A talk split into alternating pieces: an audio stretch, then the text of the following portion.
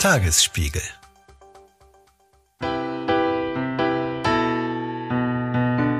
Jeder hat eine freie Wahl und kann eine freie Entscheidung für sich treffen. Und wenn man für sich überlegt, ja, ich möchte eine Reise nach Köln machen und dafür habe ich verschiedene Möglichkeiten, welche Verkehrsmittel ich wähle, das soll doch jeder frei für sich wählen. Das war BER-Chefin Aletta von Massenbach und gemeinsam mit ihr heben wir heute ab und sprechen darüber, ob man A eigentlich noch ohne schlechtes Gewissen fliegen kann und B, wann es die ersten klimaneutralen Flüge vom BER gibt. Ihr hört den Checkpoint Podcast. Ich bin Ann-Kathrin Hipp, verantwortliche Redakteurin beim Checkpoint. Und ich bin Anke Mürre, stellvertretende Chefredakteurin beim Tagesspiegel. Ihre Wartezeit beträgt voraussichtlich 10 Checkpoint. Der Podcast für Berlin-Kenner und alle, die es werden wollen. Es ist wieder Reisezeit. In Berlin starten die Herbstferien und weil es draußen relativ gruselig, regnerisch, Berlin grau ist, ist es für viele auch wieder die Zeit, in der man nicht unbedingt gerne an die Ostsee oder in die Berge fährt, sondern vielleicht auch einfach gerne mal in den Flieger steigt, um gen Süden zu flüchten. Ja, das liegt daran, dass diese Herbstferien einfach so wahnsinnig bescheuert liegen. Ja, wer will jetzt noch Ferien haben? Man muss ja eigentlich, wenn man Urlaub machen will, wegfliegen. Während man vor 10, 15 Jahren vielleicht dann einfach 10 Euro gezahlt hat und munter losfliegen konnte, hat man heute relativ schnell einen Gewissenskonflikt. Darf man noch fliegen? Wenn ja, zu welchem Anlass, wie weit und wie oft? Und sollte man da nicht wenigstens ein paar Euro extra für den CO2-Ausgleich zahlen? Ja, diese sogenannte Flugscham ist zumindest in einigen Kreisen sehr präsent. Zumindest kann man sagen, dass die Zahl der Flüge inzwischen weltweit bei circa 80 Prozent des Vor-Corona-Niveaus ist. Da ist natürlich jetzt ein bisschen die Frage, geht sie wieder auf 100 Prozent hoch oder sogar noch höher? Also vorher ist es halt immer gestiegen und gestiegen und gestiegen.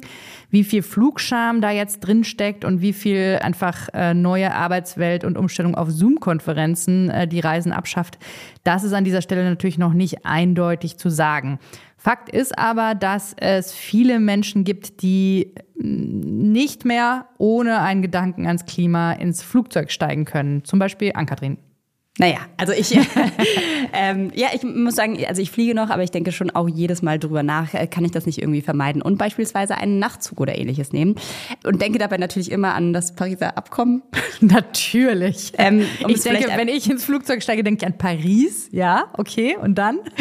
Also, aber nochmal kurz zusammengefasst. Dieses Pariser Abkommen hat äh, die EU ja verfasst. Es verpflichtet die EU 2045 klimaneutral zu sein. Und dazu gehört natürlich auch die Frage, wie gehen wir letztlich mit den Flügen um? Weil man muss schon auch sagen, wenn man es auf die einzelne Person runterbricht, dann bleibt Fliegen schon nach wie vor die klimaschädlichste Art, sich fortzubewegen. Also insgesamt auf der ganzen Welt macht Fliegen zwar nur drei Prozent des gesamten CO2-Ausstoßes aus, was nicht so wahnsinnig viel klingt. Also zum Vergleich, Autoverkehr sind insgesamt 18 Prozent. Aber man muss natürlich auch sehen, es sind einfach viel, viel, viel mehr Autos unterwegs und auf die einzelne Strecke, auf den einzelnen Menschen runtergebrochen, ist dann tatsächlich doch das Fliegen die schädlichere Variante. Sprich, wenn ich selber als einzelner Mensch was tun will, dann macht es für mich mehr Sinn, vielleicht aufs Fliegen zu verzichten als aufs Auto. Ja, wir gucken uns das jetzt alles ein bisschen genauer an und fragen uns, regelt das künftig einfach der Markt? Also Fliegen wird ja auch immer teurer. Das ist auch etwas, äh, was viele Leute jetzt gerade bei der Buchung für die Herbstferien gemerkt haben, dass sie sich schlicht einfach nicht mehr leisten können. Was tut aber auch Berlins Flughafen in Sachen Klimaschutz? Ist das überhaupt möglich, klimaneutral zu fliegen? Und wenn ja, reicht das eigentlich alles aus?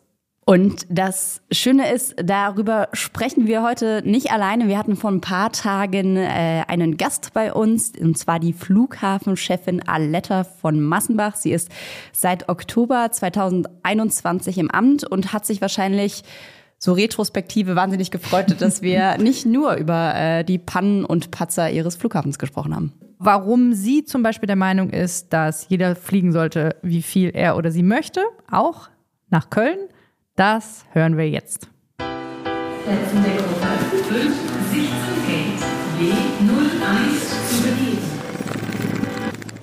Aletta von Massenbach, die Herbstferien beginnen in Berlin. Das ist ja traditionell so ein bisschen so ein Zittermoment. Wir erinnern uns an die äh, Situation vor zwei Jahren. Da haben Sie gerade als Flughafenchefin begonnen. Da gab es das große Chaos, Warteschlangen am BER. Im vergangenen Jahr sah das alles ein bisschen besser aus. Wie gehen Sie jetzt in die Herbstferien rein? Wir sind gut vorbereitet und wir freuen uns tatsächlich auf alle Menschen, die vom BER in ihre Herbstferien fliegen wollen. Und wir sind bestens vorbereitet. Sie sprechen einen holprigen Start vor zwei Jahren an. Der hat uns tatsächlich geholfen, alles anzuschauen, alle Prozesse zu überprüfen. Und wir haben viel gemacht seitdem. Von daher fühlen wir uns auch sehr gut vorbereitet. Also niemand muss mehr vier Stunden vor Abflug zum Flughafen fahren. Ja, das bringt auch gar nichts. Also wenn man Stunden vorher da ist, dann kann man viele schöne Dinge an unserem Flughafen erleben. Aber wenn man letztendlich ähm, reisen möchte, dafür reicht es natürlich vollständig, dass man zwei, zweieinhalb Stunden, je nach Destination, das hängt natürlich davon ab auch, ob man noch durch eine Passkontrolle muss und so weiter. Aber gut vorbereitet, zwei Stunden vorher da sein, alles läuft. Wie viele Flugreisen erwarten Sie für die Herbstferien insgesamt? Rund 1,2 Millionen Menschen. Also nochmal eine Steigerung zum letzten Jahr? Ja, es ist eine Steigerung, aber es ist letztendlich nichts, was uns ähm, nervös macht, weil wir sehen ja vor allem die Verteilung, an welchen Tagen werden wir besonders viele Menschen erwartet. Das ist der 20.10. ist der erste Tag der Herbstferien. Und darauf bereiten wir uns dann eben auch gut mit all unseren Partnern vor. Ja, wir wollen ja heute so ein bisschen übers äh, Fliegen im Generellen äh, sprechen. Und als erstes würde uns da tatsächlich so ein bisschen interessieren, wie oft fliegen Sie eigentlich, Frau von Massenbach? Sehr häufig. Also sind das 10, 100, 1000 Mal im Jahr?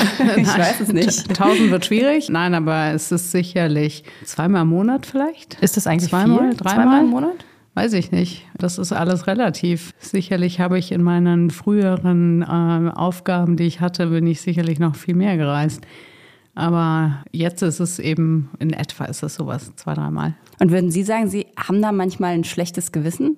Nein, auf keine Weise. Sie sprechen wahrscheinlich ein bisschen das Thema Flugscham an.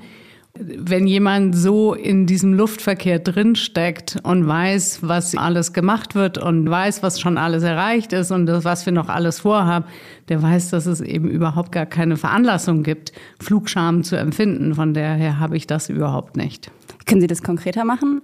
Das, was erreicht worden ist, ist letztendlich seit ähm, 1990, seitdem das gemessen wird. Seitdem arbeiten sehr viele, sehr schlaue Menschen daran, um das Fliegen jeden Tag emissionsfreier zu machen. Und das ist gelungen. Seit 1990 sind es schon über 44 Prozent weniger Emissionen. Und das ist einfach ein ganz, ganz starker Erfolg. Und das ermutigt uns natürlich auch nach vorne zu gehen. Also wir müssen ja investieren da rein, damit es eben dann auch CO2 neutral Richtung 2045 in Deutschland, 2050 weltweit wird. Wir sehen natürlich auch, dass wir Klima weltweit denken müssen und Luftverkehr weltweit denken müssen. Das heißt, was wir in Deutschland machen, damit die Verbindung von Menschen und Märkten weiter möglich ist. Dafür muss der Luftverkehr zukunftsfähig werden. Dafür muss er sich eben auch klimafreundlicher aufstellen. Und das können wir dann eben auch nach draußen hin vertreten, sodass es eben all die anderen Nationen ebenfalls übernehmen. Von daher bin ich sehr, sehr stark davon überzeugt, es wird weiter geflogen werden weltweit. Wir können dann auch weiter fliegen und wir können einen großen Beitrag leisten, damit es eben auch klimafreundlich wird. Also ein bisschen zugespitzt gefragt, jeder kann und sollte so viel fliegen, wie er oder sie möchte, wohin er möchte? Ja, natürlich. Jeder hat eine freie Wahl und kann eine freie Entscheidung für sich treffen. Und wenn man für sich überlegt, ja, ich möchte eine Reise, ich weiß es nicht, nach Köln machen und dafür habe ich verschiedene Möglichkeiten, welche Verkehrsmittel ich wähle, es soll doch jeder frei für sich wählen, was für ihn das Sinnvollste ist. Auch für die Bedürfnisse, die er ganz konkret hat. Sind Sie schon mal von Berlin nach Köln geflogen? Ja. Was war das Praktische, weil es schneller geht? Schnelligkeit. Mhm. Ganz klar Schnelligkeit. Wenn ich dort Termine habe, ich aber abends wieder zu Hause sein muss, dann ist es extrem schwierig, hin und zurück zu kommen. Also die ganze Reisekette mit den Terminen dort und das Ganze eben ohne eine Übernachtung erforderlich zu machen. Und Corona und die Digitalisierung haben da nichts dran geändert, haben Sie das Gefühl? Weil das war ja so ein bisschen auch eine Erkenntnis, man muss gar nicht mehr überall vor Ort sein, sondern kann ganz viel auch einfach über einen Bildschirm kommunizieren. Wir sitzen hier auch zusammen und das ist doch schön, dass wir Stimmt, hier mussten, zusammensitzen. Sie mussten nicht mit Flugzeug anreisen. Nein aber, nein, aber das ist natürlich im Kleinen, weil es einfach zeigt, dass Menschen auch sehr stark das Menschliche suchen und dieses Bedürfnis haben, auch zusammenzukommen. Warum reist man? Es gibt unterschiedlichste Gründe zu reisen. Man möchte seine Familie sehen. Das ist ein ganz, ganz wichtiger Faktor. Dass letztendlich Menschen, die hier in Berlin und Brandenburg leben, die aber ihre Familien woanders haben, die wollen die sehen. Die wollen sie auch nicht nur über den Bildschirm sehen. Eine Geschäftsbeziehung anzubahnen über einen Bildschirm ist nicht einfach und ist auch nicht längerfristig haltbar. Das ist in Ordnung, wenn man sich richtig gut kennt, wenn das etabliert ist, dann kann man das auch überbrücken, so wie wir das gesehen haben während Corona. Und das ist toll, dass es diese Optionen und Möglichkeiten gibt, sodass man sich als Geschäftsreisender ja auch überlegt, muss ich nicht alle zwei Monate das machen, sondern ich mache es jetzt nur noch zweimal im Jahr, weil ich die Menschen so gut kenne. Und diese Entscheidungen muss jeder für sich treffen, für die konkrete Situation, in der er ist. Merken Sie das denn an den Zahlen der Inlandsflüge, dass es da einen Rückgang gibt? Ich sehe natürlich, dass es gerade am BER der Inlandsverkehr sehr, sehr stark zurückgegangen ist. Und dass wir gegenüber 2019, da hatten wir noch knapp 8,5 Millionen Passagiere, für 2023 erwarten wir drei Millionen. Das ist eine Riesendiskrepanz. Da spielen verschiedene Faktoren mit rein. Es spielt sicherlich auch mit rein, dass die Anreise zum BR länger ist als nach Tegel. Das heißt, Menschen gucken ja auf Reisezeiten und nicht nur Flugzeiten. Und von daher müssen sie das mit einkalkulieren. Dann sind natürlich auch äh, Schnellbahnstrecken dazugekommen, wie nach München. Es wird nichts mehr nach Nürnberg angeboten, Hamburg schon lange nicht mehr. Also es sind einfach verschiedene Faktoren, die da zusammenkommen. Als Sie gesagt haben, dass die Inlandsflüge zurückgegangen sind, haben Sie auch das Gefühl, dass das an einem verstärkten Klimabewusstsein liegt? Also kann man das in irgendeiner Weise messen durch Befragungen am Flughafen, dass die Leute weniger im Inland fliegen, weil sie ans Klima dabei denken? Also man hat keine Unterscheidung zwischen Inland oder Mittelstrecke, Langstrecke, wie auch immer gemacht, aber es gibt tatsächlich Untersuchungen zu der Frage, was Menschen gegebenenfalls davon abhält zu fliegen. Die Mehrheit der Menschen, die haben nicht eine Entscheidung, die mit der Klimawirkung zu tun haben, angegeben. Es ändert sich so ein bisschen in den Generationen, da gibt es ein bisschen Unterschiede. Und ich denke schon einfach von der Logik her, im Inland ist es einfach eine andere Diskussion. Ich glaube, das haben wir auch in unseren Freundeskreisen, die Menschen, die wir kennen, die reisen, wie die darauf schauen. Da ist es natürlich etwas anderes, wenn ich sage, ich muss meine Tochter in den USA besuchen oder ich will mal schnell einen Termin wahrnehmen, jetzt nehme ich wieder Köln oder was auch immer, ja, oder Stuttgart oder also und, und München natürlich, was einfach, München ist gut angebunden tatsächlich mit dem ICE nicht. Deswegen ähm, merkt man, glaube ich, so in seinem Umfeld, je näher das ist, je mehr Alternativen man tatsächlich hat für seinen Reisezweck, wird es anders gewichtet. Wir hatten vor nicht allzu langer Zeit den Ryanair-Chef im Interview, der gesagt hat, Fliegen muss teurer werden, es ist zu billig. Würden Sie dem zustimmen? Naja, das ist natürlich, wenn Ryanair das sagt, dann schmunzelt man so ein bisschen. Wobei die auch schon teurer geworden sind. Die sind also sehr viel teurer für 10 geworden. Euro nach Mallorca gibt's so nicht mehr. Was er damit sicherlich meint, ist, dass die Transformation im Luftverkehr, die erforderlichen Investitionen in die Erneuerung der Flotten, also alles, was gemacht werden wird, um eben dieses Ziel CO2-neutraler Luftverkehr zu ermöglichen, das kostet unfassbar viel Geld. Und alle sind bereit, das zu machen. Alle sind völlig davon überzeugt, dass es der richtige Weg ist. Aber dieses Geld muss verdient werden. Und natürlich kann man sich hinsetzen und sagen, keine Ahnung, soll der Steuerzahler bezahlen oder soll der Staat oder so. Oder man sagt, es soll derjenige, der Nutzer bezahlen. Und das ist der Passagier in diesem Fall. Und von daher verstehe ich seine Aussage sehr stark in die Richtung, dass eben die Passagiere einen Teil der Transformationskosten auch mittragen.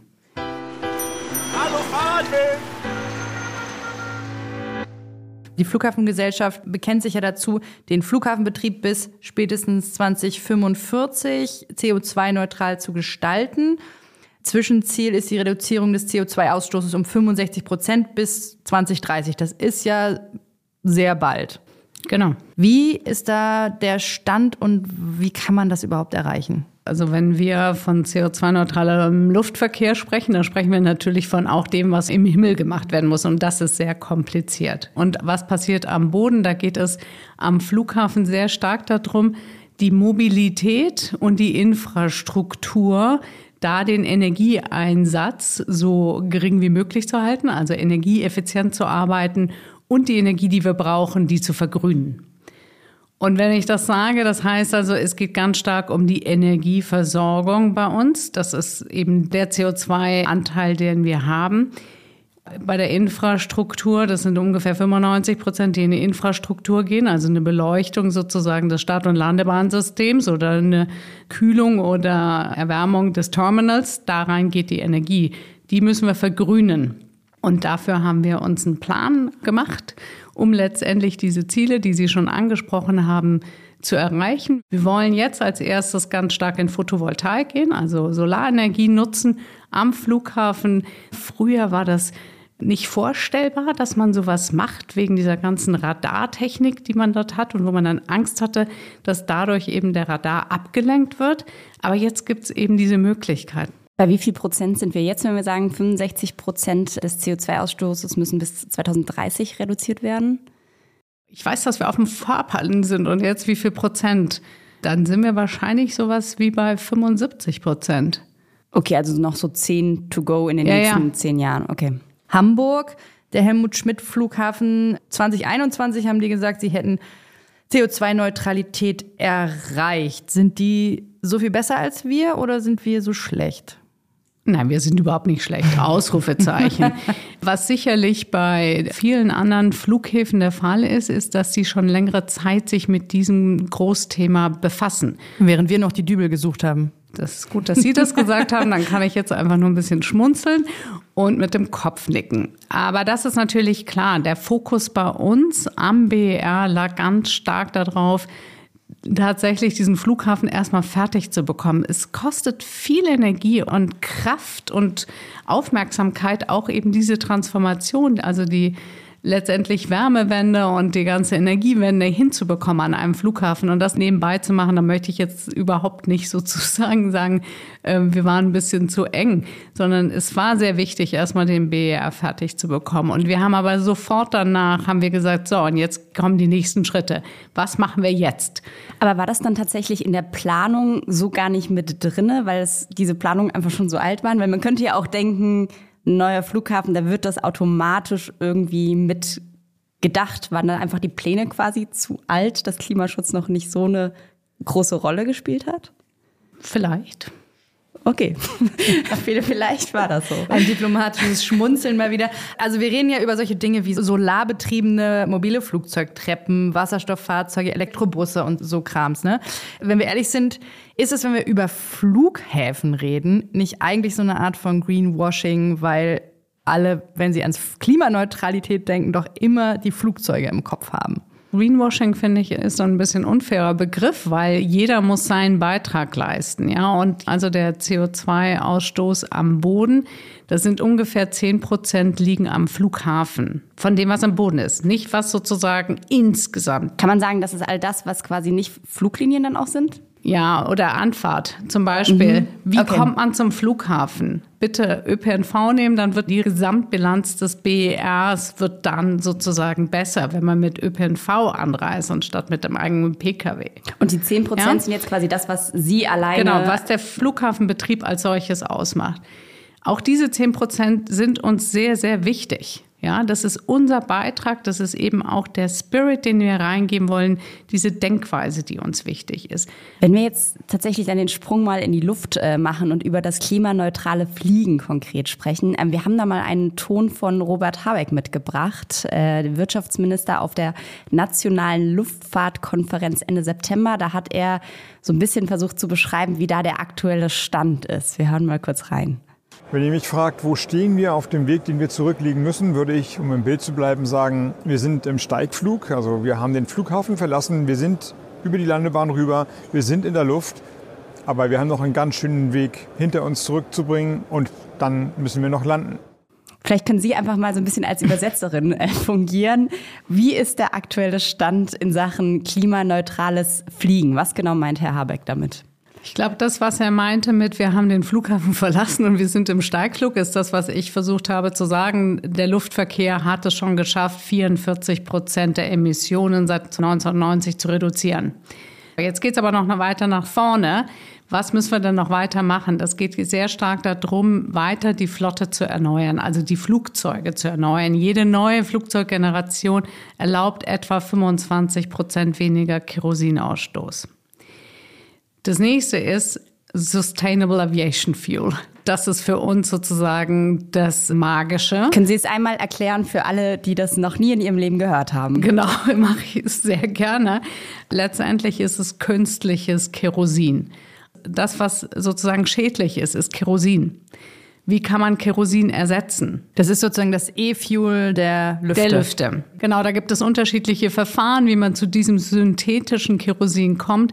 Aber sie führen letztendlich dazu, dass der Ausstoß um 80 Prozent reduziert wird. Und das ist der wichtigste Schritt erstmal. Das bedeutet nämlich, dass wir die bestehenden Flugzeuge nutzen können, weil wenn man auf eine neue Generation von Flugzeugen wartet, das dauert einfach sehr lange. Vor allem, wenn wir uns dann wieder überlegen, das muss ja auf der ganzen Welt passieren. Das heißt, die Flugzeuge, die wir jetzt haben oder die jetzt auch angeschafft werden, die könnten alle sofort mit diesem Biokerosin betrieben werden? Also im Moment sind die zertifiziert für 50 Prozent. Im Moment gehen aber parallel laufen auch die Zertifizierungsprozesse für eine höhere Beimischquote. Und letztendlich sieht man kein Problem damit, vor allem bei der neueren Generation.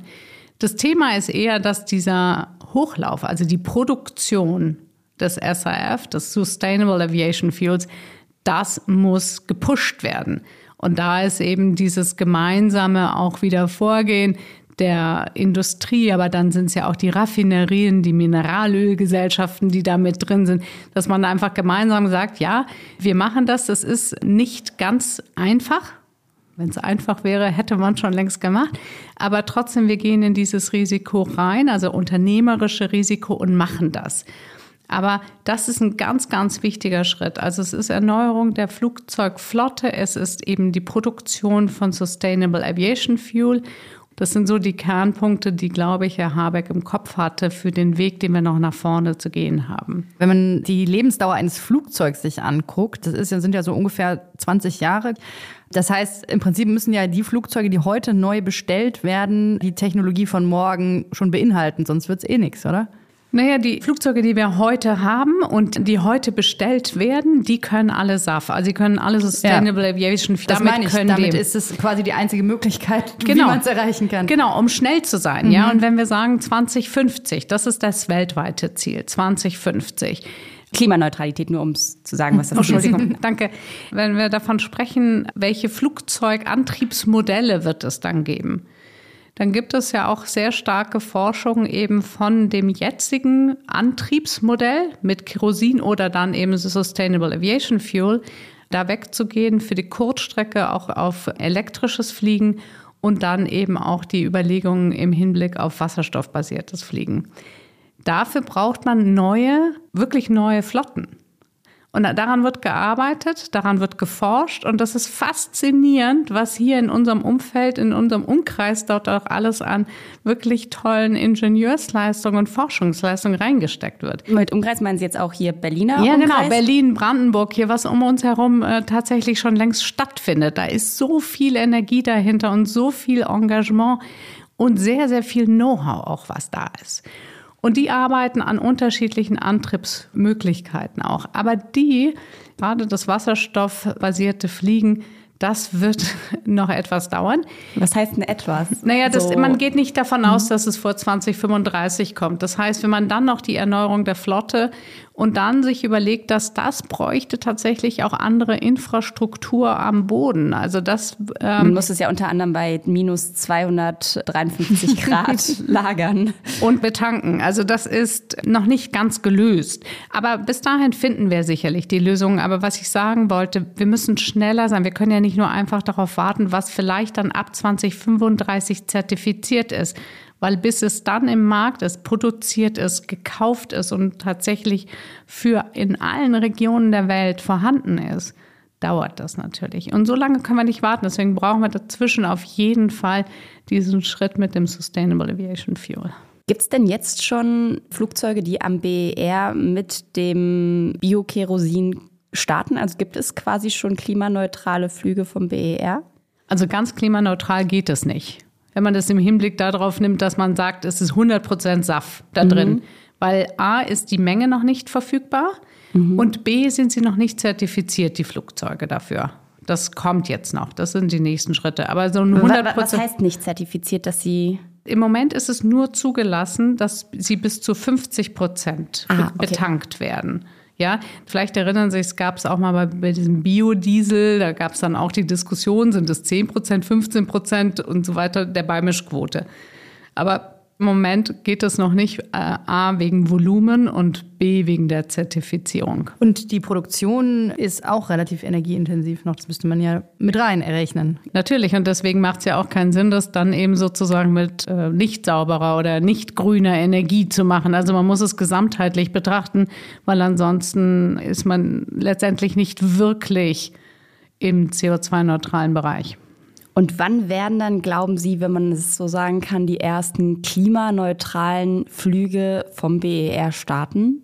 Also klimaneutral, das heißt 100 Prozent. Das geht gar nicht. Ich glaube nicht, dass das sozusagen, das wird es dann wahrscheinlich einmal geben, damit man sagt, schaut, hier gibt es einen. Aber das ist doch nicht der Sinn und Zweck der Übung, sondern wir brauchen doch das letztendlich, dass es dann insgesamt so betankt wird.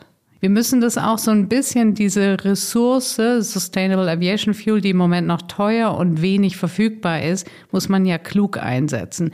Also man überlegt natürlich auch, kann man die dann nicht einsetzen für bestimmte Flüge zu bestimmten Zeiten, weil die Klimawirkung dort noch stärker ist. Also diese Überlegungen gibt es auch, damit man einfach sagt, wo haben wir den höchsten Effekt? Und all das wird sozusagen im Moment mit den Forschungsinstituten austariert. Es stand mal im Koalitionsvertrag, dass man den Flughafen zu einem klimaneutralen Airport weiterentwickeln möchte. Das ist jetzt mit dem Regierungswechsel rausgestrichen worden. Ist das was, äh, was Ihnen hilft oder eher schadet? Wir machen trotzdem weiter. Also weil wir natürlich dieses Mandat, ähm, was wir auch haben, letztendlich das Deutschland-Ziel und deswegen auch das 2045-Ziel für eine Klimaneutralität, dieses Ziel haben wir ja ohnehin.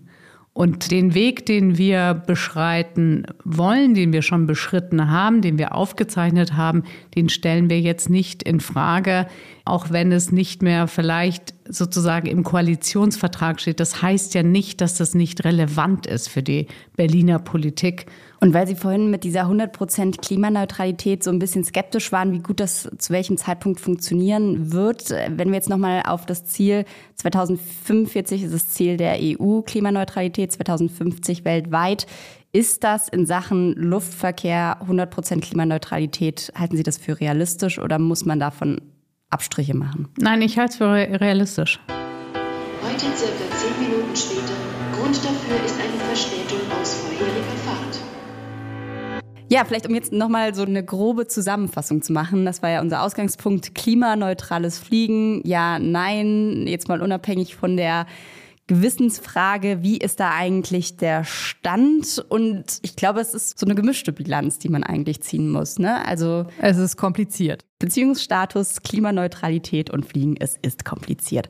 Ja. Aletta von Massenbach hatte das ja auch gesagt. Die große Krux ist einmal, diese Flugzeuge umzurüsten. Das andere ist aber eben, noch mal viel komplizierter, nämlich sich zu überlegen, wo kriegen wir eigentlich diesen synthetischen Kraftstoff, das Biokerosin her? Und da wird es dann halt wirklich richtig kompliziert, weil wenn man sich einfach mal anguckt, allein der aktuelle Kerosinbedarf, den es jetzt bräuchte, um sozusagen alle Flugzeuge weiter fliegen zu lassen, wenn man sie mit 100 Prozent füllen würde. Dafür bräuchte man, um das herzustellen, dreimal so viel Solar- und Windenergie wie weltweit 2021 insgesamt produziert wurden. Und dann haben wir noch nicht über die Rohstoffe gesprochen, die man dafür braucht, also von Rapsöl, Palmöl, Zuckerrohr etc. Das heißt, das sind einfach wahnsinnig viele Energien, wahnsinnig viel Zeug, was gerade noch nicht da ist, was Ja, es bräuchte. Was man auch für andere Dinge braucht, weil der Energiebedarf äh, steigt und so weiter. Das ist wahnsinnig kompliziert und das hat man ja bei ihr auch rausgehört, dass das noch ein sehr weiter Weg ist. Darauf zu setzen ist ein bisschen auch der, ja, der, Weg der Verzweiflung auch, weil man weiß, wenn man die Flotte komplett austauschen müsste, dann kann man es eigentlich gleich lassen, wenn man jetzt Auf Wasserstoff auf zum Beispiel. Wasserstoff setzt, was ja auch nicht einfach so ginge. Ne? Das ist ja, hat ja nochmal ganz andere Kompliziertheiten drin. Aber das ist schon ein Weg, der sehr, sehr weit ist. Und wo die Frage ist, ob das tatsächlich bis 2045, Mhm. bis 2050 zu schaffen ist. Wobei ich mich das in ganz vielen Aspekten frage, wo Ist ich denke, so, es ja. muss jetzt einfach ganz viel, ganz schnell in die Wege geleitet werden, damit wir das irgendwie zeitlich noch hinkriegen. Das ist so, aber natürlich gibt es dann auch immer technologische Entwicklungen, die einen dann überraschen und auf einmal irgendwie so ein Gamechanger sind. Das will ich nicht ausschließen. Ich bin ja Optimistin. Insofern wünsche ich äh, der Flugbranche viel Glück, denn auch ich äh, möchte gerne weiterhin in den Urlaub fliegen können. Und ich glaube, das geht den meisten so. Womit wir, glaube ich, vielleicht nochmal zurück zur Ausgangsfrage kommen. Bist du jetzt wieder dabei bei den Inlandsflügen? Nein. Also diese Inlandsflüge, damit kannst du mich echt ein bisschen jagen, muss ich sagen, weil ich das Gefühl habe, da haben wir wirklich mit der Bahn eine, wenn auch mit Unterbrechungen, Mhm. äh, überzogene, aber da haben wir eine Alternative und ich muss jetzt wirklich nicht in den Flieger steigen durch diese ganzen Check-ins und sonst irgendwas. Vorher noch zum BER fahren, eine Stunde mit der S-Bahn, wo genauso eine Störung Mhm. sein kann, wenn ich am Ende genauso gut mit dem ICE fahren kann. Also diese Inlandsflüge, da habe ich noch nie einen gemacht und da werde ich in diesem Leben auch keinen mehr machen. Haben wir notiert. Aber ich muss da ein bisschen Kontra geben, weil du natürlich, äh, klar, der BER ist nicht mehr Tegel, also je nachdem, wo man wohnt, braucht man da schon ein bisschen länger hin. Aber ich sag mal so, wenn ich jetzt Geschäftsreisende bin und kein Gepäck aufgeben muss und äh, sehr routiniert mich am Flughafen bewege, dann fahre ich da 20 Minuten mit dem Taxi hin, laufe rein, äh, hebe ab und bin dann vielleicht doch schneller in Köln und vor allem kann ich mich im Normalfall darauf verlassen, dass das auch funktioniert, was ich bei der Bahn leidgeplagt eigentlich nicht mehr kann. Es gibt keine Bahnfahrt, bei der nicht irgendetwas schief geht. Ab und an gibt's schon mal eine, wenn man einen großen Ja, Glückstreffer äh, wenn hat. ihr gerade mit der Bahn gefahren seid und alles glatt gegangen ist, Schreibt uns. Schreibt uns gerne. Wir nehmen positive Erlebnisberichte. Nee, aber diese runtergerockte Bahn, und das wird ja noch in ein paar Jahren so bleiben, das ist wirklich ein Thema für Leute, die viel unterwegs sind und die auch eben Termine haben. Und solange das so ist, wird das Umsteigen äh, einem sehr, sehr schwer gemacht. Aber das war ja auch gar nicht so das Thema bei Aletta von Massenbach, sondern die findet das ja völlig in Ordnung, dass man auch im Inland fliegt. Freie Freie Freiheit. Flüge für alle. Ich meine, im Ende muss es sowieso, ist es wie in allen Dingen, wenn wir über Klimaschutz sprechen, man kann darauf aufmerksam machen, was es verursacht, was es auslöst, was Alternativen sind. Am Ende muss jeder die Entscheidung für sich selbst treffen. Ich glaube, ich würde mir wünschen, dass man sich vielleicht durchaus auch mal Gedanken macht, äh, muss ich jetzt irgendwie noch den siebten oder achten Flug in meinem Jahr nach Mallorca machen oder sonst irgendetwas und da einfach ein bisschen sensibel mit umgeht und vielleicht ist das dann auch einfach schon ein erster Schritt, weil das ist ja ganz oft bei vielen Dingen so, wenn jeder ein kleines bisschen gibt, dann wird es vielleicht im Großen auch ein kleines bisschen besser. Ich glaube, dass dieses auf etwas verzichten, dass es nicht funktioniert. So, das ist meine These. Wir werden mit Klimaschutz nicht weiterkommen, wenn wir den Leuten sagen, sie müssen Dinge, die sie schon mal einmal hatten, dürfen sie nicht mehr haben. Ich werfe noch in den Raum, dass noch nie so viele Privatjets verkauft wurden wie aktuell. Und wenn man die Klimabilanz, das hat man ja auch während der Corona-Zeit gesehen, dass da einige wenige die Kurve so krass nach oben treiben, dass die Motivation der anderen dann auch wieder runtergeht. Also die Hälfte der weltweiten Flugemissionen werden von nur einem Prozent der Bevölkerung verursacht. Es ist dann eben die Frage, wie viel letztlich der Einzelne da bewirkt und äh, inwiefern man den Leuten sagt, sie müssen auf Dinge verzichten oder nicht. Ich glaube, dass das einfach die große Debatte der Klimabewegung in den nächsten Jahren sein wird. Und ich habe ein bisschen die Befürchtung, dass wir die Phase, wo viele Leute bereit waren und, und so ein bisschen dieses Klimabewusstsein äh, sich relativ breit durchgesetzt hat, dass wir die durchschritten haben. Wir haben es probiert. Und jetzt Jetzt können wir alle wieder fliegen. brennen wir die Welt ab. Nein, also ähm, ihr könnt uns ja vielleicht, ihr merkt, wir haben da so ein bisschen unterschiedliche Meinungen. Muss jetzt der Einzelne, sollte er verzichten oder nicht? Vielleicht könnt ihr uns ja auch einfach mal eure Meinung ähm, mitteilen. Wir werden da eine kleine Frage unten einblenden bei Spotify. Wenn das der Player eurer Wahl ist, da könnt ihr abstimmen. Sollte jeder Einzelne verzichten in Sachen Fliegen oder ist das Quatsch und jeder kann machen, was er will. Wir freuen uns auf euer Feedback. Das war auf jeden Fall unser Checkpoint-Podcast für heute. Äh, Wir sagen Tschüss Ahoi. Redaktion Sabine Schmidt, Produktion Markus Lücker, Musik Anke Mürre. Schöne Ferien.